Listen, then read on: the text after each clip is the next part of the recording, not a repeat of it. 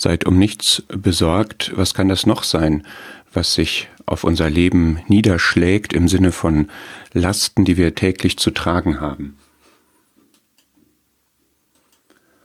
Wir haben etwas, was uns Tag für Tag begegnen kann. Und zwei Beispiele habe ich hier aus dem Alten Testament entnommen von Josef und von Simson, nämlich Versuchungen.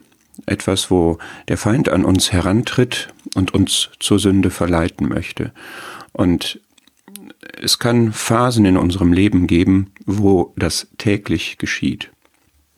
Wo jeden Tag immer wieder neu Satan eine Schwachstelle von uns angreift und bei Simson lesen wir, da wurde seine Seele sterbensmatt. Das heißt, es geht von diesen Versuchungen eine Beanspruchung aus für unsere Seele, die seelische Kraft, die seelische Energie kostet. Und da ist es gut zu wissen, dass wir in dem Herrn die Kraft gewinnen können, um zu widerstehen. Wir sollen dem Feind widerstehen wir müssen auch gegebenenfalls aus Versuchungssituationen heraus fliehen, wie es Josef gemacht hat. Und das war zum Heil. Simson hat das nicht gemacht und er ist letztlich dann gefallen.